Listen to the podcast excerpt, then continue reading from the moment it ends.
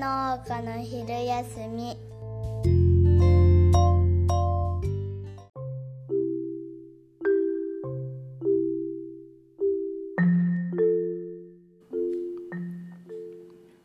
こんにちは、こんにちは。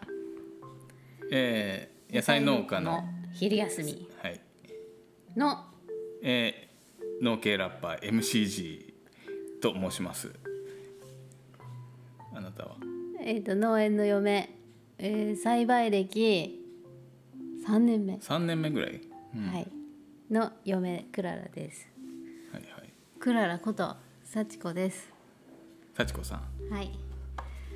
3年目の今年うーん。初めて。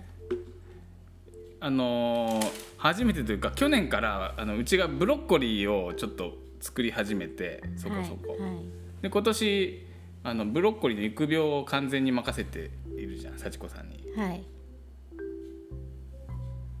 それそれのその結あ果のえっ、と研究をしてみた結果そうそうそう後編です後編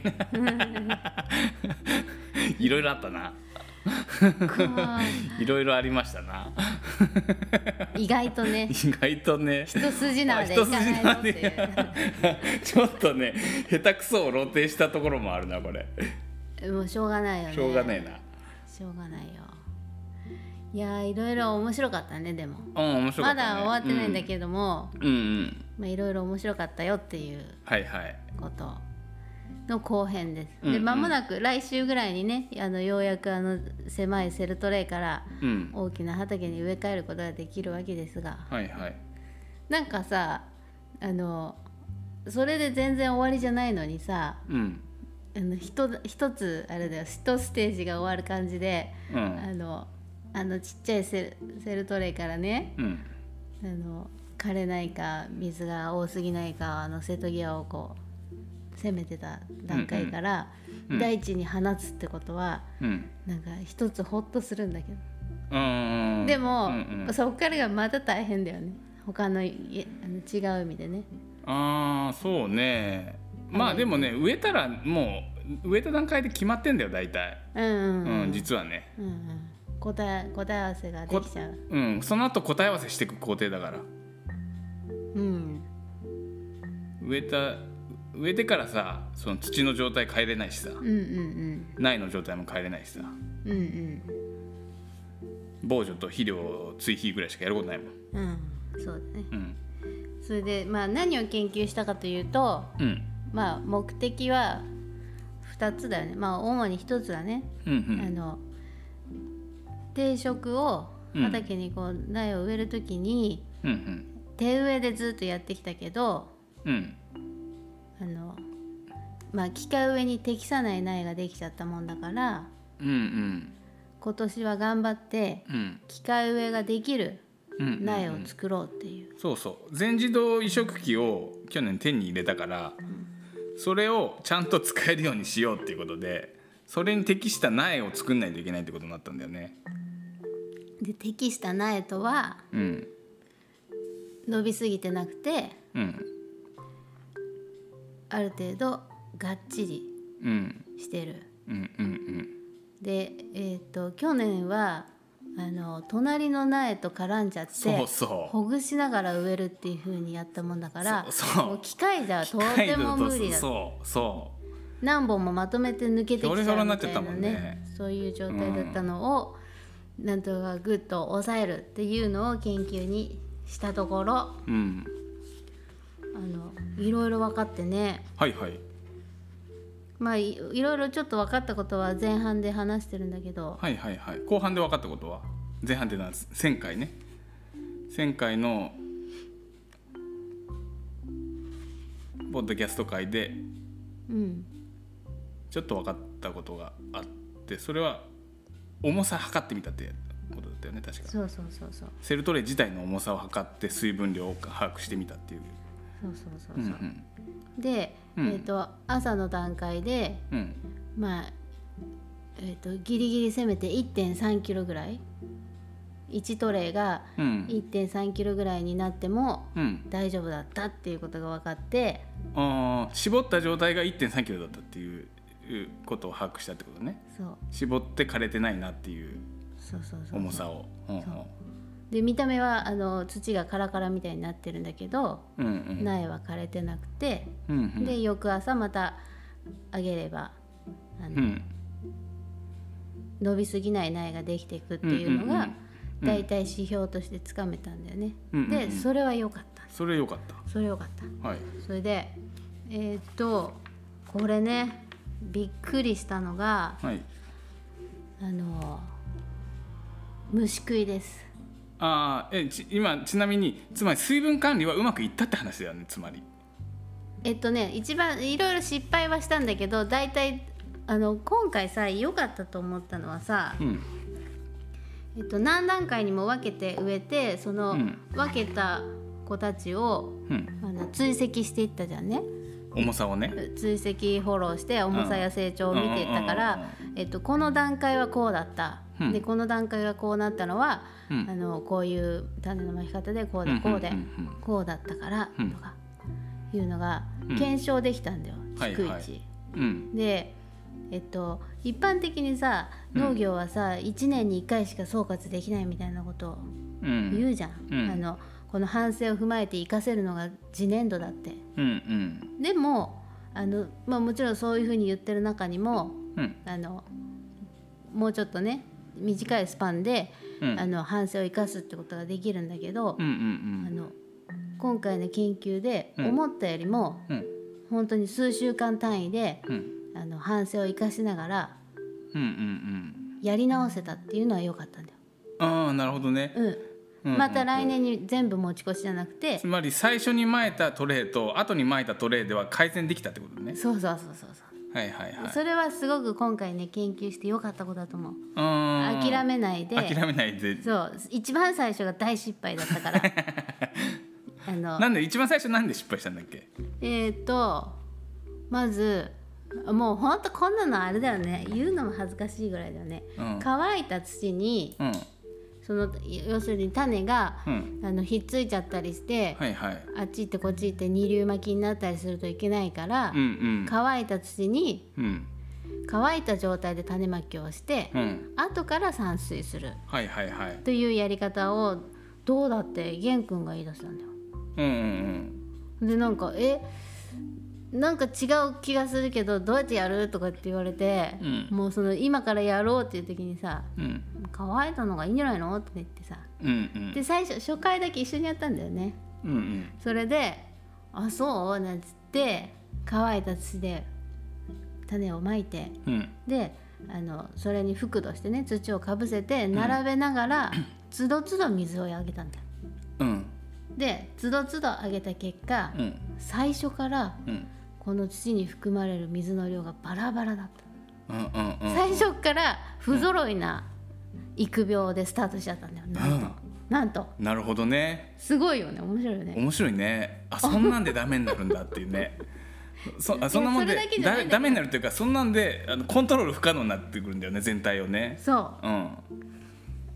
あのコントロール不可能な状態で始めちゃったのなんと一番最初、その水をがん含水量がセルトレの含水量がセルトレごとにババララババララになっちゃってるわけねそうでなおかつえっ、と井戸を汲んでるところからうん井戸水が経由している分のえっ、とち地下でさ流れてる経路ホースホースかホース、ホースの中に溜まってる水が、えっと冷たい水に変わるまでの間なんとうん60度ぐらい50度か50度ぐらいのお湯になっていたというホースがねその普通のねあの、それが塩ビかさななんだろうなあれ知らなくてそんな風になるってうんあのもうひねってすぐ上げちゃってたんだようん最初うんそれでだから初初回からバラバラだったし次に水あげる時にお湯を与えてし まったいややらやらかしたねそしたら全然発芽しないのが出てきてで発芽しても、うんあのでっかいやらちっちゃいやらっていうのとあとすごい遅れてきたりして。うん次に撒いたやつをどんどん次に撒いたやつが追い越していっちゃうぐらい一番最初に巻いたやつはうんもう本当にさんさんとあのバラバラになっちゃってうんなんかその普通ほんと素人的なミスしなんかボンミスを2つ犯してるわけだよねそのう段階でそう一番最初のトレーで それなんか研究とかいうレベルじゃないじゃない もうねその研究のテーブルにも乗っかってない乗っかってないね一番最そ初ののレベルね失敗ね、でもその後すぐ改善できて、うんやっぱりえっ、と均質な土をあ均質に水分が含まれている土に種をまくっていう風にして、うんでうんあのは発芽がね全体的に揃ってくるようになったんうんうんだよ。うんうんでうんあのだいだいたい発芽のタイミングとかも分かってきて、うんでえっとやっぱり最初はすごい少ないわけよその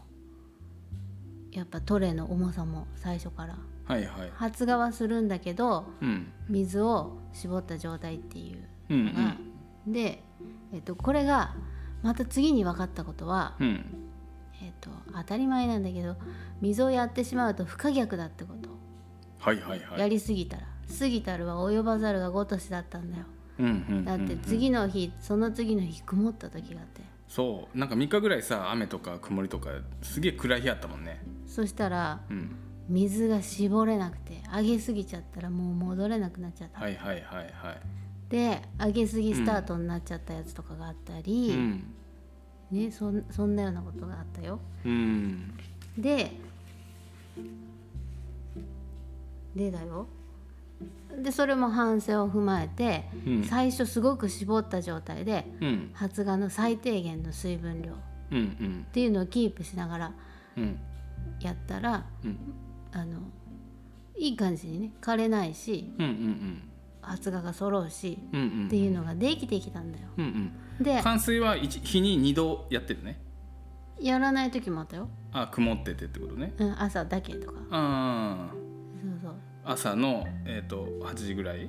8時ぐらいと,、えー、とお昼ぐらいにもう一回見に行ってっそて感じだよねうもう一回やるかやらないかをうんそれも測ってやったりして、うーんえっと1.2とかになっちゃってると枯れちゃうんだよ。あーだからえっ、とまあいだいたい平均して1.5ぐらいだったんだけど、はいはい、はい、 1.5キロぐらいだったらもう晴れていようが、うんうん午後からは一切やらないうんうんで翌朝迎えちゃうう、んうんうんそうすると若干減ってて1.4とかうんうんうんに翌日なってたりするんだけど、うんまあ、元気っうんうんていうのは分かったんだようーんそれで、うんえっと、じゃあ戻れないっていうことが分かったりしてうんでこっからが厳しかったあの廃軸ってさ教わったけどさうんうん目の双葉まで双葉までののの茎茎のの長さね廃軸が伸びないように伸びないようにと思ってうんで本場が出てくるまでの辛抱だっていうことでうんうね、んなんかやたら長く感じてうんうんうんうん多分水を絞ってる分ゆ緩やかな成長になってんだよね、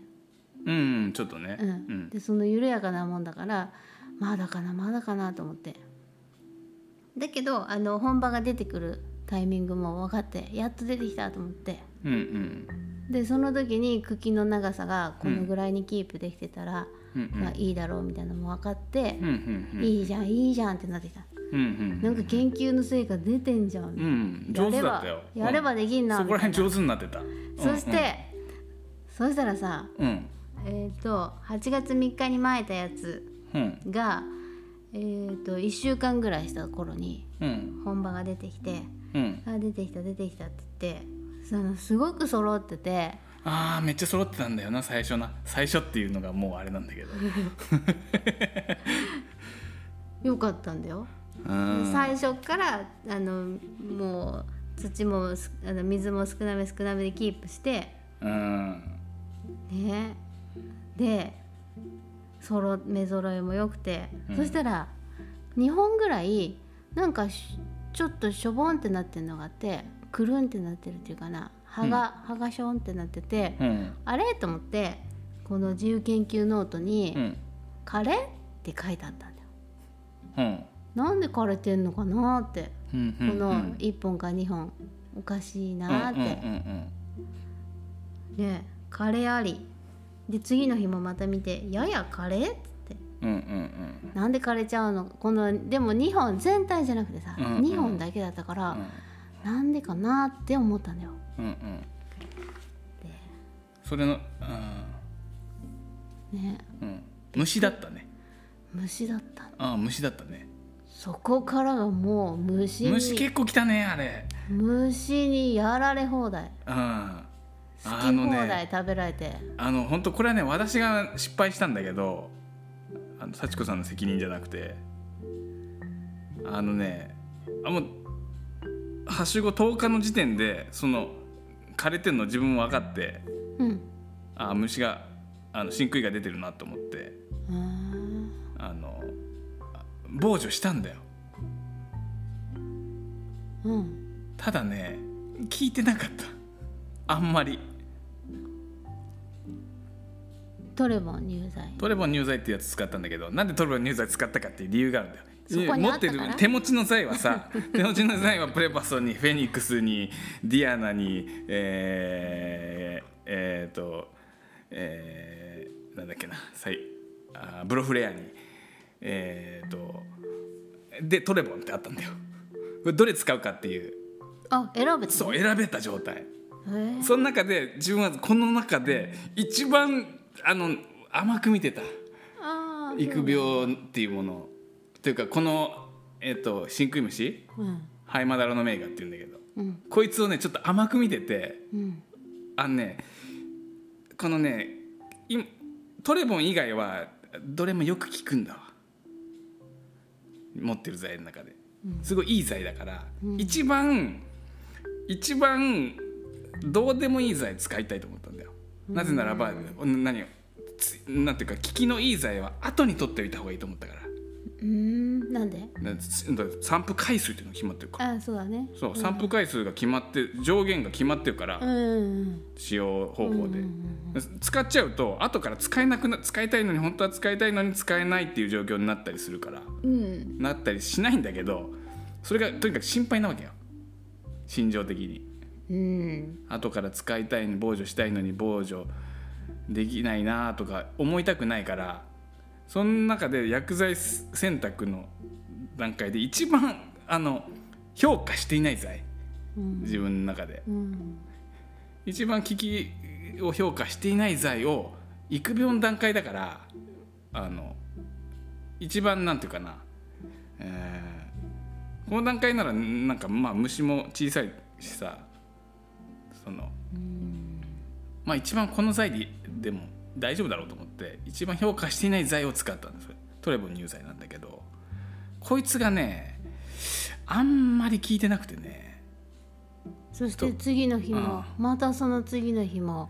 じわじわじわじわ食べられてそうあの葉っぱをさあいつ虫がさ巻いちゃうんだよねこうこう眉みたいに巻いちゃうんだけど、うん眉みたいに巻いちゃったやつがさ生き残っちゃってさすごかった引ねき続きだから食われてるっていうそれでだから引き続き食われるっていうとどういうことかっていうとやっぱり虫のあの動く生き物のやることだからうんえっ、と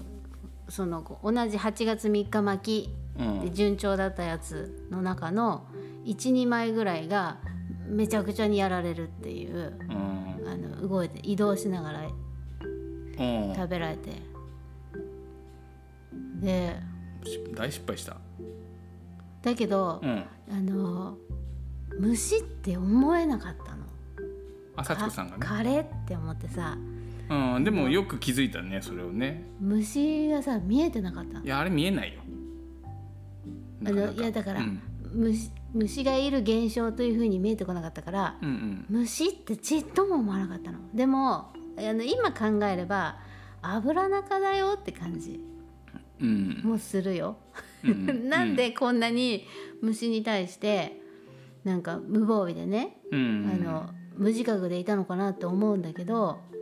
うん多分あの玄君は農薬のを使う技術があってうんあんまり虫でああじゃあって思った経験が少ないんだよ。あ幸子さんはねそううんそうでしあょうねの目の当たりにしてないのあの、うん農薬やるとこ見てないし、うん農薬やらなきゃっていう段になった状態のうん作物はあんまり見たことないんだよ今までうんだから虫ってさうんあの獣害はすごい見るからさうん意識してんだけどうんうんまたあそこから入られたとかさ思うんだけど虫に対して無自覚でうなんかんそれは不思議だよねあのまああのそしてね育苗ハウスに有機農家さん、えーっと有機農家さんかな、うんがあうんの見に来てくれたんだよねうんう、んあのちょっとこんなのやってて今こんなになっちゃっててって言って、うんうんあの散々だってことを見てもらおうとしたんだよ、うんうんうそんしたら「えめちゃくちゃいいじゃないですか」ってうん「あのめちゃくちゃいい」って言われてあ「あの発芽がいいね」ってーうんなんか虫食いはあんまりもう当 然、あー受け入れてるからそうそうそうそうあそっかと思って。あーやっぱりもともとの持ってる土俵がねうそのこ大前こ提がこれができて違うるっていう合格ラインのから差はあるそわうそうそねうそう基本的にさ自分はさ虫はゼロと思ってねいつもうんうんうん 1, 1とゼロの差ってすごい大きくてさ、うんうん虫食いがあの1あるのと0あるのとだと最終的なさうんうん例えばさ機械定食でもさ、まあ、結局セロトレイそのうそ、だよねそのう全部植えちゃうからさそうセロトレイの欠株があるとあの後からの捕食とかさ、うんセル内をさその事前に調整あの入れ替えとことかさうんすごい大変になっちゃうからさ、うんそうあるかないか1か0かってさすごい大きな差なんだよね。ねえ、あそうかと思ってあのなんか前提がいろいろ違うんだなと思ってねうん、そうそう思意ったの外と違う、うん、そもれで目標のなんだろうな目標っていうか合格ラインうんうんそれで私が自分の中に課していたあの育苗の中の目標合格ラインっていうのはうんあのやっぱり一粒の種が持ってるポテンシャルを最大限に生かすうんうんだったんだよ。うんうんうんうん育苗当たり前だけど育苗ってそうじゃん。うんあの発芽するであろう種をダメにしちゃいけないっていうことが、うんあうんの最大のミッションにそこではなるわけだからはいはいそこを突き詰めて見すぎてて、うんうんうんうん、だから発芽しなかったとか発芽したけど食われたとかうんっていうところにこう、うん視点がいってたわけよ。うんうんうんうんでも有機農家からしたら「いや全然いいですよ」って、うんうんうんエリートたちが生き残ってますからってそうそうそうそう。うんうんうんででもそういう発想には全然なれなくてああそうねだから生き残ったやつに焦点視点合わせとくかそのダメになったやつにその視点を合わせとくそかうっていうことだよねそうというかね、あの青写真がさ、うんもう全部がふ同じ背の順でうん 同じ背の高さにうんわさーって生えるってことをイメージして作ってたから、うんやっぱりあのちょっとなんかちょっとね水が多いところはちょっと伸びてる伸びちゃうね。あのそれこそこの前回の収録で言ったんだけどやっぱり成功事例を見たことがないのにできるわけないっていうのがこの研究の出発点だったわけで、うんえっと、ブロッコリー農家さんのうんうん育苗の様子写真とかがあったらなるべく見てみて、はいはいはい。これだなって、これだなって。それには及ばんかったね今年だからうん、でも惜しかったんだよ。惜しかったね途中後半がね虫さえなければ後半後半じゃないよまだそのまだまだ望みがあるよ最後の方は薬剤変えたからえ薬剤変あえたからもうの違うよだ取かれるらのから8月3日巻きの段階でうん惜しかったんだすでにあの伸びすぎてないんだよあーちょっと伸び端っこ伸びちゃったとかはあるんだけどうん全体としてはうんあのこの辺まで良かったんだうんうんうん虫さえ食べれない虫うんよかったよかったあの都庁内じゃなかったんだよでもこ今年の最後の方のやつも多分完璧になるよでもだからいやそれがダメそれがこの8月3日巻きで良かったのにうんその後にさっき言ったうん曇天が続いたせいでうん要するに芽が生えてからうんの数日うんにもう一回ちょっと水やりすぎたためにうんうんうんうんうん伸びちゃったんだよもう最初のスタートうんうんうんそこそれもあるね一部があるうんもう伸びてるそれで今日なんかは本場がそれなんか出てきてんだけどうんあの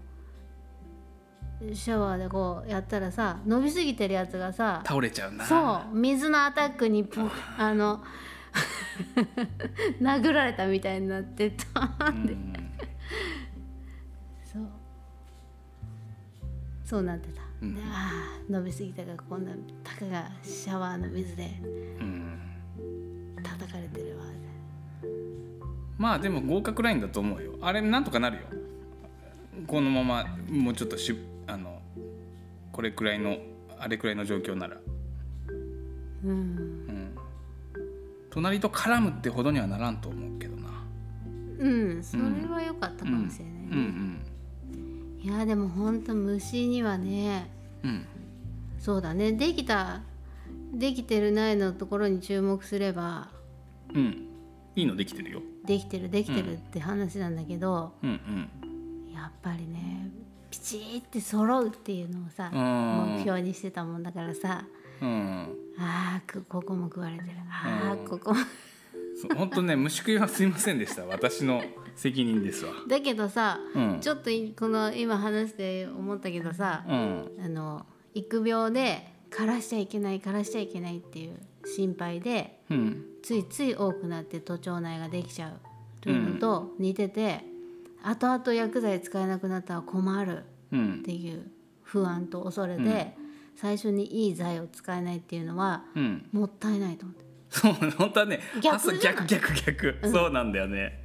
最初にす最初にいいやつから使ってった方がいいんだわ、ねだって一番リスクが大きいんだもんやっぱ一番最初の方から、うん順番に、うん逆じゃんと思って逆だよね、うんしかもさなんか分からんけど、うん、逆だなうんまあ、失敗しました私だなあ思ったより効かんかったねでも本当にトレボンがうんうんうんいやすごいね油中は虫が大好きだよね、本当にうんねそうだねえ、う、うんんねうんえだからさそういう意味で言うとさ畑に植えてからだってさ、うんね油中大好きな子たちがいっぱい寄ってくるねうんうんうんやっぱねでもねで虫が一番のその難しいものっていうふうに自分は全然思ってないわけよ虫は解決できる課題だからじゃあ虫はゼロを目指そうと思ったらみゼロを目指してやっていくっていうそうだね何もわかるよ虫は問題にはななん問題じゃないんだよやっぱりうんさほどどちらかというとね病気の方がねあーし心配してるそうな病気はねあのこん虫はコントロールできるんだけど病気の方がねいかんせんねコントロールできないところがあるからうん病気の方心配してるかなだからさ、うんそういう意味で言うと病気にも強くなるような苗を作るっていうことが大事でしょうーん苗で病気に強いかどうかが決まるのかはそこまでわかんないんだけど病気もさその病気って一言で言っても、種類があるからそねうどの段階で出るどういう病気かっていうのがあって全然話変わってくるう金閣とかうんうちは金閣に困ってるな、そう去だね年出ちゃったからうんそうだよね、うんあのブロッコリーの実がなったところにあの鎖が出るやつはあれはね辛い腐敗病かなベトかなどっちかなえとかちょっとあうんあれ味に影響あるんだよねあ中がなんか黒くなってるやつねすすなんだろう黒すすなんかあねれちょっと苦いやつとそうそうあそうるそうよあ,、ねの、で取り除いてトリミングしたらさあと食べれるかっていうと、なんか若干美味しくないんだよねうんうんうんうんうんうんわかるわかるあのあれ出るとさもう選別がさ、おもう本当にできなくなそのめっちゃ時間かかってさ、そんでもって大して出せなくなっちゃうしさ、病気はねコントロールしきれてないよ全然病気の方が課題うんうんあのちょっとさあの自分はオーガニックとか自然栽培とかさ、うんまあ、自然派う自然派出身じゃんうんうん、出身がね出 身がはいはいだからあのその視点から見てんだよね大体。うーんで、うんあのうんうんすごいだからあ種のポテンシャルだとか言ってさ、うん新しいわけよ自分の中で。ああなんかえっと今までだったらそりゃ、うんあのできればいい、ーうんうん、ね、虫食いやら何やらうんから逃れて、うんその栽培したやつの中の一部が、うんから収穫ができればいい、うんうんうんそれが、えっと、自然と共存共栄のうんうん農業みたいなうんざっくりしたイメージがなんかあったんだよ、うんうんまあ、そういうもんんだっていうかうんうんねうんうんなんか一部は自然にあげてるみたいなさうんうんうんうんことを言う人もいるじゃうん。んねだけどあのそれそれなんか今更ねうんうんそれってなってうんなんかえっと農業って自然と共存共栄するためにやってたんだっけみたいなうんなんか自然と共存共栄っていうのはうんうんライフスタイルのことであってうんうん一人一人がいあのあの手この手で共存共栄すればいいんだようんうんうんうんだけど職業としてうん なんか今更だよこんなの 今更言ってるけど職業としてさうんあの栽培というものを仕事にしててう、んうんあの仕事の中で共存共栄ですっていうのは、えってなってきちゃってうんうんまあなんていうかねあの共産共栄すあのえーしない農業と思ってやってるわけじゃないんだよ。そうそうだよそうそうもちろん前提としてねそうそうそうあのその観光栽培で農薬使ったり化学肥料使ったりしてるけど自然に逆らってるなんてちっとも思ってないからさ、うんうんうんそそうのそうそううん自然を破壊してるとも全然思ってないんだようんなんか持続不可能な農業やってるなとも思ってないうんうんそうそれで、うんじゃあ栽培って何かって言ったらやっぱりコントロールできるものをコントロールするっていうことだと思うんだようんそうだと思うあいいそう的確私の考えとあの合致してるでうんでじゃあコントロールできるものをコントロールするって言ったら、うん何がコントロールできて何がコントロールできないのそかうそうそうを知るそうそうなんだ よ知ったら視点が生まれるんだよまたそれでだから知ってるそのコントロールする手段を持ってる多分例えば殺虫剤農薬ね農薬を、の使い方を知ってると虫が見えてくるんだよねえ、私は見えなかったそもんうそうそうあの殺虫剤使うなんていう発想もなければは、うんうんうんあの後からさ使ったって聞いてさ「うんえー?」とか言ってきゅだ「勝手にやんないでよ!」っどて。どんだけ今その自分が発見した時にどれほどすでにもう発生してるそうそうそかうが見えてないからでしょそううん、まだ大丈夫だとかそんな殺虫剤散布するほど発生してると思ってないからでしそょうそう手で取ってプチプチやればいいんじゃないのぐらいのうんあのだだからそのす潜在的にこの現象の中に、うん今はね苗の現象の中にどんだけ虫がいるかっていう視点は全くなくて、うんだって枯れてるなって思っただけだからいやそれがね2株3株見見えてる時はもういまっあ、ぱいい10るんだね倍ぐらいはいるんだわもうね、そうだねそうでそれが分かんなかってうんうんで「えーなんかその薬剤以外のやり方はなかったの?」とか言ってねそれはでも思ってるよ、あの、うんうん何かあのいつでもこれしかないじゃなくて別のあのね別の防虫ネットでねちぴっちり囲っちゃうって方法もあるんだけど、そうするとね余計風通し悪くてさそうだ徒長しちゃうわなこの時期だと。そうだうんね、あとあの強い丈夫な苗ができるかは微妙だよね、うん、そう思風がないのはいけないねあと、うんあの病気だってもしかしたら発生しやすくう、うなるかんもし、れない、じゃあ例えばさびっちりこう囲っちゃってその中になんか扇風機みたいなので風通風さしとくとかなんかそういうのだったらいいかもしれないけど さでよく考えてた話で何が持続可能な農業なのかって話なんだよ。そうそうそうそうそしたらエネルギー的にねそん電な四六時中ず扇風機回して とかファン回してとか何が持続可能な農業になるのってことなのって話になってきちゃうじゃん。だから、うんあんまり防虫ネットやってさファン回してさなんか本当だようん本当本当ねえうんこうでなきゃいけないっていう風にやりすぎちゃうとあのおかしな本末転倒な対策をすることになるかもしれないねうんでも、んでも何かないかなと思うよそれでもそうねうんんうんあのもうちょっとううまく農薬に頼らないやり方がもしもあるならそれはそれでいいと思うしだけど、うんだけどやっぱり一つの種のポテンシャルを最大限に発揮させるっていう目標の中のうん育苗という世界においてはうんあんなに虫に食べられたらあの敗北感が半端ないです、うん私は。私も大失敗したなと思ってるそれで、うんこれをあのこれをねどう見るかと思って毎日見てんだどういう意味でどう受け止めるかどう認識するかだねあーあ面白いねそれこれをこう虫に食われた苗見てどう受け止めるかってことだよねそあうー面白い何を思うとうんうんそれでまずねうんあのこれはすごく語弊があるかもしれないんだけどうん私はどうしても美しくないって思っちゃうんだよああわかるわかるそれも美しわくかるわなかいるうんんだうよ、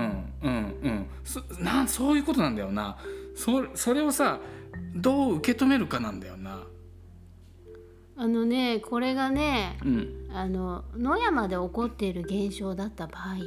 うん野山には食う食われるうんとか、そそれこそあのお互いの流れがあるから生き物同士の行き来の中でう、んあの現象を見る場合、うんうんその場合ねもしもブロッコリーみたいなものが、うんうあんの野山に生えていて、うんうんそこに虫がついていてうんくるんと巻いてたらうん巻き方なんか見たりしてねうんとかどんな虫がいるのかなってあこんな虫がいるんだってさそうそうそう利害がなければさそこにあそう、こんな虫がここでこういう植物をさうん、あのこう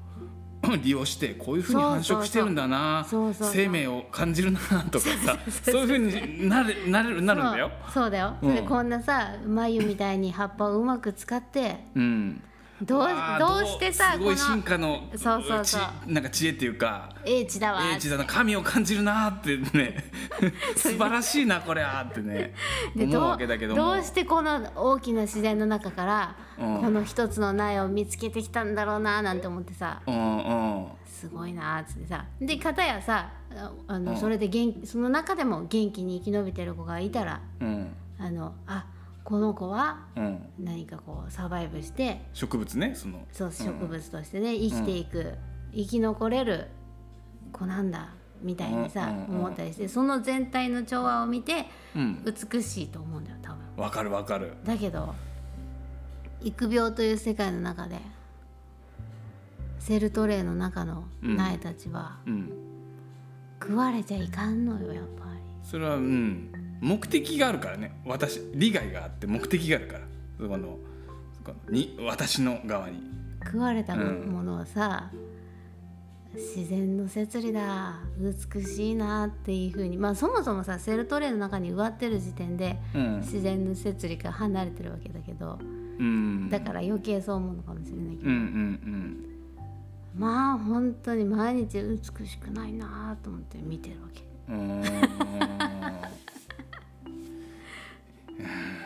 ーんなんかさ目的目的があるからしょうがないんだよそれはやっぱり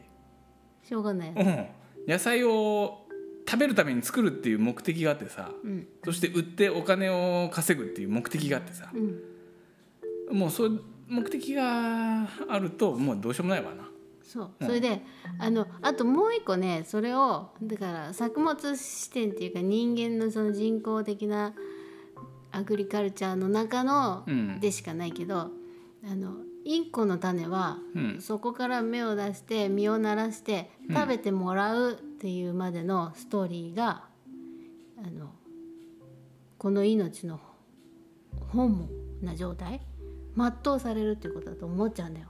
ああそう私はそこまではもう思わんけどだから、うんだとしたらうんたあのずっとトウモロコシの時もずっと思ってるあそうこのこのトウモロコシの一粒はうん、あの食べられなければ本望じゃないんだよそうかな私はそうは思わんけどだってそのように生まれてきちゃったからそうかな私はなんか奪ってるっていう感じがするけどねえでもこのこの種は栽培用の種だから栽培用の種だけども、種種自体の目的とその私の目的はやっぱ違うじゃんあそうか、うん種はもっと繁殖したい種自体にも何か目的みたいなのがあると思うよ繁殖したいってこと繁殖したいとかでうもん繁殖できないじゃん、できないじうゃんんあでもできないながらに何かその F1 あ何この先祖返りしながら残るか先祖返りしながら生き残ることがこの種のミッションかうんな、個体としての種のミッションじゃなくてその種としてのミッションがあミッションっていうかさ目的があるんじゃないかなと思うけどうわーでもトウモロコシでそれは絶対にできないねいやでもだから美味しいその人間に評人間に評価されることでさあの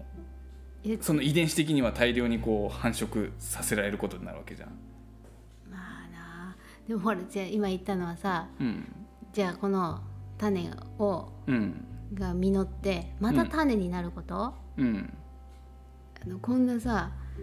先祖返りしたようなトウモロコシが野生化してみ近隣で栽培できないやん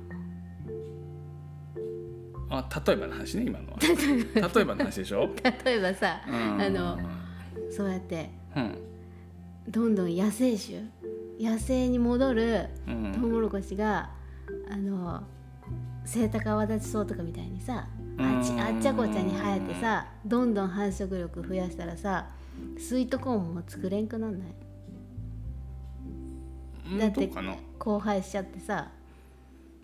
うーんスイートじゃないものができないいやでも種はさ買ってるしいやだからそあのーそのな種なんとかたその種が野生化したトウモロコーンたちとがああのの荒廃するるぐらいもう身近にわしゃわしゃ生えちゃってあキキセニアっていうやつがねトウモロコシは、あ何花粉のまだとその実がのそう形質が変わっちゃうっていうやつねそううんそうその次の代じゃなくてそのその実が変わっちゃうからねそうトウモロコシの場合そうそうそうそう、まあそんな話は置いといて、うんはいでもそろそろそれであのじゃあけんえー今年の、えっとブロッコリーのなあの自由研究不自由研究はこれで終わりですな終わりですねうんいろいろ分かってよかったねいろいろ分かってよかっうんた、ちなみにさ重さがさあのセルトレン何グラムとかはさそれセルトレンの形とかさ種類によって重さっていろいろ変わるからさあのうちのせ使ってるセルトレンの場合はこの重さっていうことだから、うんうん、あと土の種まき梅道の種類にもよるね多分ねああ変わるだろうねそれも、うん、そうそうそうっていうことでうんうんあのラップをさうんあのどんなのがあったっけなと思ってちょっと昔のいろいろ聞いたりしてはいはいでこの頃この野菜農家の昼休みで、うんワンツー腰痛ばっかかけちゃった感じ なんでなぜかなぜかねうん私が気に入ってるっていうのもあるけどあそうなんだうんそれででもこの話に合うのは、うん栽培マンなんじゃないかと栽培マンね 面白いな懐かしいな今日なんかもはや懐かしい曲になってるけどいやいい曲だよああそうねそれ甘く見るなっていい曲ありがとうはいじゃああお楽曲の情報もなんだけどえっと今新しい曲も実はちょこちょことできてましてうんただままだね発表できる段階にないからうんあ発表してない曲もまだストックがありますよってことで告 知はい、告知です、これは。はいあのミュージシャンとしての告知。はいはい告知じゃあ、今日の曲は。えー、のけラッパ M. C. G. で、えー、栽培マン。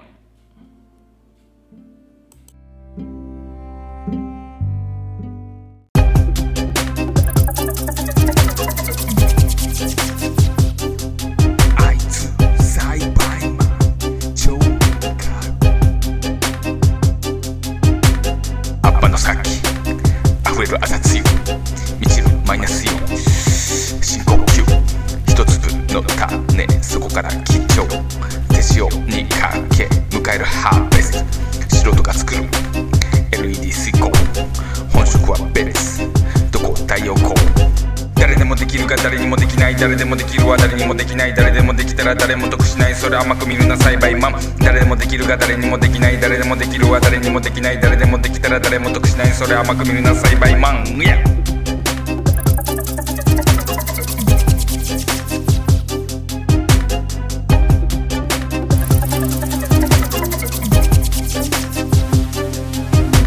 栽培マンのための参加大体何のための生誕植える種余力そっため見た目グレイでも緑の四角お前倒すため諦めちゃダメ特攻隊みたくすぐちばくみたいなぼーっとしてたらすぐ暴落ぼーっとしてたらすぐ強盗すぐ育つでもすぐ自爆浜の野菜町すぐ暴落その度出来事言うやむちゃに立つフラグいつか来る均等に乗って僕誰でもできるが誰にもできない誰でもできるは誰にもできない誰でもできたら誰も得しないそれ甘く見るな栽培マン誰でもできるが誰にもできない誰でもできるは誰にもできない誰でもできたら誰も得しないそれ甘く見るな栽培マンぼーっとしてたらすぐ暴落ぼーっとしてたらすぐ強盗すぐ育つでもすぐ自爆刃物野菜まですぐ暴落その度出来事言うあいつ栽培マン超